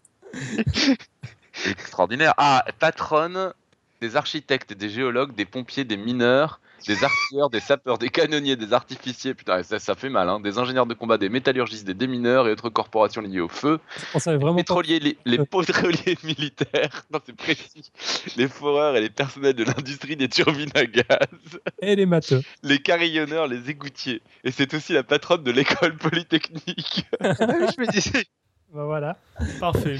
Bon, on prend la citation de Pierre alors? C'est Ouais, une David. Laquelle Euh, bah, la dernière, là, celle que j'ai lue, je sais pas, t'en avais d'autres? Bon, mais Euh, polytechnique. Bah, celle de Jacques Kerouac ou choisis. pas? Jacques Kerouac, quoi. Moi, j'avais vu celle-là qui était pas mal. Tu peux en choisir une autre si tu veux. Euh, Jacques Kerouac a dit Dean était heureux de nouveau. Tout ce qu'il lui fallait, c'était une roue dans les mains et quatre sur la route. Voilà, voilà. C'est ça ta roue libre? Eh, merde. C'est Kerouac. Et tu peux nous parler de son bouquin où il a écrit ça? Euh, sur la route, ouais, j'ai vu le film. C'est tout. Bon, je, Ah, Moi, j'ai lu. Et il y a beaucoup de drogue. Histoire de je crois qu'il va être temps. euh, Est-ce qu'on a des plugs Dans un mois, c'est trop tôt pour commencer à faire de la pub ou Euh, pas Non, je te vas-y. Non, non, façon, Euh, le, c'est en ligne, le deux jours après. 21 et 22 novembre au Palais de la Découverte, on va faire un week-end spécial théorie des nœuds. Et donc euh, tout le week-end, on sera dans le hall euh, avec des stands et on fera des exposés Vous en allez plus montrer sur la vos théorie nœuds des nœuds. au- au- dans le hall du palais de la découverte, c'est ça? Une bien belle brochette de nœuds. Une belle brochette de tête de nœuds qui va, qui va montrer des nœuds. Non, non, mais la théorie des nœuds, c'est génial. Venez, venez, ça va être rigolo. On a, on a, on a plein de trucs, on est en train d'apprendre plein de trucs qu'on pourra raconter et tout. C'est super chouette. Ça me donne super envie de faire un dossier pour Podcast Science là-dessus. Normalement, j'ai prévu, il y en a un qui est prévu. Ça va être super dur parce que sans images, c'est super dur. Donc venez d'abord au Palais des Découvertes, après vous comprendrez le dossier du coup. Moi, j'ai des, je connais des parasites qui font des nœuds gordiens. C'est vrai, gorgien. Gor- gordien Gordiens. Gordiens. Gordien On dit gordien C'est les trucs. euh, mais ouais, mais non, mais ça veut rien dire ça, des nœuds. Que, que t'as une définition de ça Non, c'est des nœuds qui sont euh, censés être euh, Oui, absolument indéfaisable, oui. possibles. Ouais. Ouais, mais censé être. Donc Si on pas vous de dérange, vous le définition. dites. hein. Non, non, non, non, mais par- Oh. non, non, non, non, mais par contre, euh, ça m'intéresse vachement. C'est vrai, il y a des parasites qui font des nœuds pour de vrai? Oui, mais euh, c'est juste qu'on les voit s'enrouler un tout petit peu partout. Il y a des parasites ou même les myxines qui font des nœuds justement pour pouvoir évacuer la, le mucus dont ils s'enrobent pour pouvoir euh, éviter de, de se faire bouffer par des, des gros prédateurs. Oh, C'est bon ça. Mais ils font des vrais nœuds ou juste ils- c'est un nœud euh, Je te trouve un gif animé de suite. Parce qu'un nœud, il y a nœud et il y a nœud. Enfin, tu vois, genre faire des. des- Enfin, tu peux. Enfin, un nœud euh, en coulissant, par exemple, c'est pas un vrai nœud. Si tu tires, il n'y a plus rien. Nécessairement, puisque c'est, ils sont. euh, bah oui, c'est, coulissant parce que sinon ils se feraient un nœud et ils crèveraient quoi. Ah, sauf s'ils font de la marche arrière, je suis désolé. Non, mais après, là, je, là, défient. je te parle d'un truc, ça, ça ressemble à un poisson quoi. Ouais. Attends, bouge Ah bah, donc ils font pas des vrais nœuds alors. Bon, les amis, on conclut et on passe ça en bonus? On conclut. Ouais, ouais, ouais, on conclut. En bonus. un- attends, attends, sujet un peu attends, t'avais pas un plug aussi? Si tu me dis pas, si tu me dis pas quoi, je verrai pas. Ouais, je te donne les mots-clés. Jacques Moreau. Rien? Attends. Si. Oui. Putain, comme le stress. est- Attends. euh, Oui, tout à fait. Euh, Jacques Moreau, un ancien euh, chercheur de, euh, de l'Institut Jacques Monod, qui organisait souvent des, des expéditions en Arctique. Lui tout seul, en fait, il partait avec son fusil, il partait un petit peu en solitaire, etc., en, dehors de faire de la recherche sur, sur, sur les xénopes et sur le système endocrinien, si je ne m'abuse. Eh bien, il organise un truc avec Science Ouverte, ce qui devrait potentiellement intéresser Robin. Et bien entendu, il faut que je le retrouve dans mes Bah, mails. Oui, Faites non, un petit peu de- hein enfin, c'est pas que ça m'intéresse, c'est que je, je, je, je suis au courant évidemment. Euh, en fait, Science Ouverte, donc c'est la sauce euh, qu'on est allé voir euh, deux fois déjà. euh, mais qu'il y a une seule émission qui est passée, mais on ne dira pas pourquoi l'autre est pas passée. Et, euh, et donc ils organisent euh, effectivement un voyage pour quatre jeunes de, de Seine-Saint-Denis euh, avec euh, Jacques Moreau Et donc, euh, dans le l'Arctique, tout ça. Et donc Et- je sais pas, qu'est-ce que tu veux raconter d'autre? La, la- ce qu'il faut dire, Ah oui, c'est si, et donc que et donc et donc et donc et pardon et donc et donc ils ont besoin de thunes. Et donc, Voilà, il ils ont les organisé un soutenir. Kiss Oui, Kiss. Bank Bank, Kiss que Kiss je vais Bank mettre Bank. tout à fait euh, un projet qui s'appelle Saut Arctique, que je mets immédiatement dans la chatroom alors que tout le monde l'a déjà fait, j'ai trop d'un couillon. C'est pas grave. Et donc, euh, pour dire qu'il a déjà obtenu euh, de, de nombreux soutiens, euh, dont Cédric Villani Médaille Fields en 2010, ainsi que des laboratoires du Muséum d'Histoire Naturelle. Et il faut les soutenir parce que c'est une super initiative pour euh, notamment ces jeunes du 9-3, mais aussi pour nous, puisqu'ils vont revenir avec énormément d'images, etc. Et que euh, du coup on pourrait les inviter, genre? Eh ben, c'est pas toi qui as eu l'idée, figure-toi. Non mais toi t'avais eu l'idée d'inviter Jacques Moreau, mais ça serait un- un- ça serait sympa d'avoir tout le monde au retour. Avec vrai. les quatre.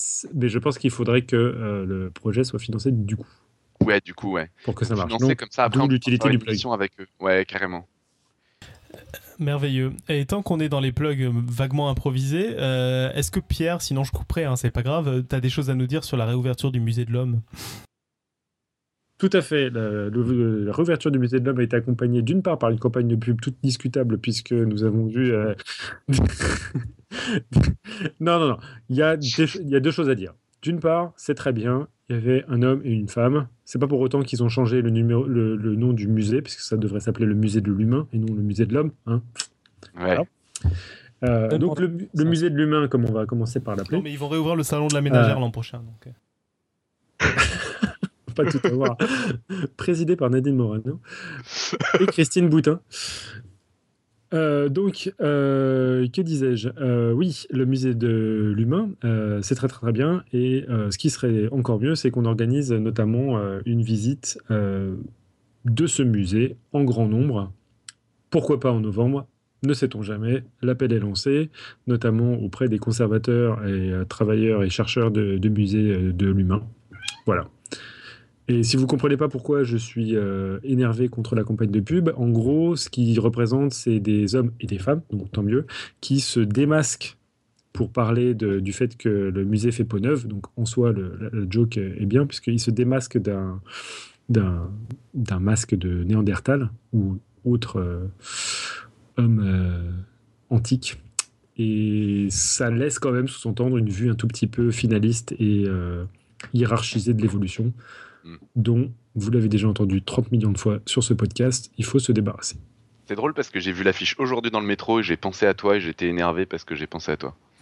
Mais en même temps, moi, la première- le premier truc que j'ai vu, c'est le musée fait peau neuve, ah ah, ah, il s'enlève la peau.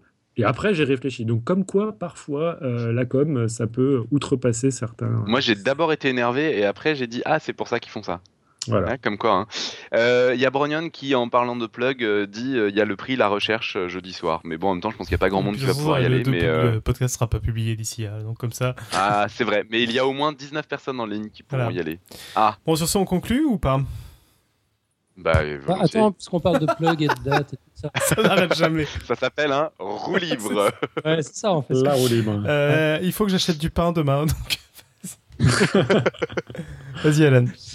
C'est encore vachement lointain, on a le temps, mais enfin, bloquer la date à tout hasard. Euh, on fait notre prochaine émission radio dessinée à l'initiative de Mel. Ça portera sur le plaisir. Ça va se dérouler le samedi 16 janvier, ici à Lausanne, en Suisse. 16 janvier. 16 janvier, ouais. Alors prenez déjà vos billets. de J'avais oublié, je ça. savais pas que c'était le 16 janvier. C'était pas le 7 février. Ah non, le 7 février, c'est Lyon Science. Alors, j'allais venir, ouais, le 7 16 janvier, février. 16 janvier. Ouais, il faut bloquer la date aussi. Le 7 février, c'est un dimanche. hein. Il y aura Lyon Science. Et puis, on, on s'est rapproché pour l'occasion, euh, avec la, la petite équipe d'organisation de Lyon Science, de vulgarisateurs. Et on va vous faire un truc euh, bestial qui déchire sa race. Quand je dis on, en fait, c'est surtout Martin Tiano, euh, Monsieur Pourquoi, qui, qui mène tout ça de main de maître. Ça, ça va être vraiment cool. Donc, deux dates à retenir 16 janvier, 7 février. Enfin ça vaut peut-être pas la peine d'en parler tout de suite c'est après mais à Lyon faudrait qu'on aille voir maintenant il y a un musée euh, mathématique et informatique à Lyon. On pourrait aller les voir. J'en reviens. C'était où? Hein? J'en reviens, je, je reviens De Lyon? week-end à Lyon d'hier. Eh Je ben, t'as pas vu le musée mathématique et informatique, là, tout raté Bah oui, je te demande où c'était. Je sais absolument pas où il est. Moi, je, Ah on, on conclut?